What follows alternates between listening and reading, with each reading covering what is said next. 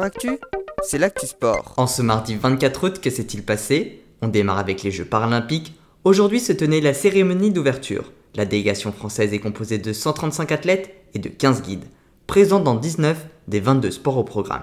Tout comme les Jeux olympiques, l'événement aura lieu à huis clos et les athlètes ainsi que le staff et les autres membres de l'organisation seront soumis à des règles strictes dont des tests quotidiens.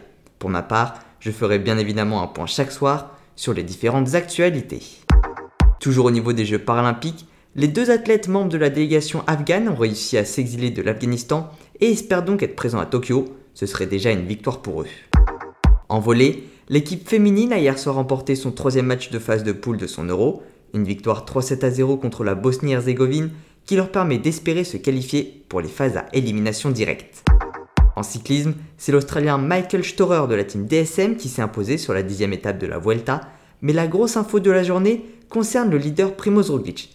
Alors qu'il a tenté de s'échapper dans la descente à quelques kilomètres de l'arrivée, il a chuté et a perdu son avance qu'il avait au général sur le Norvégien Odd Christian Eiking de la team Intermarché Wanty Gobert. Guillaume Martin fait lui la bonne opération du jour en étant désormais deuxième du général à 58 secondes du Norvégien. Primoz Roglic est lui ce soir troisième à 2 minutes 17.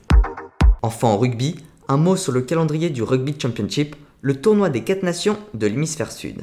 Après que le match entre la Nouvelle-Zélande et l'Australie ait été annulé samedi à cause des conditions sanitaires, la Sanzar, membre organisatrice du tournoi, a pris la décision de délocaliser tous les matchs en Australie.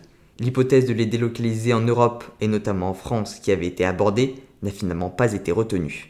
Voilà pour les actualités du jour, à demain dans Sport Actu.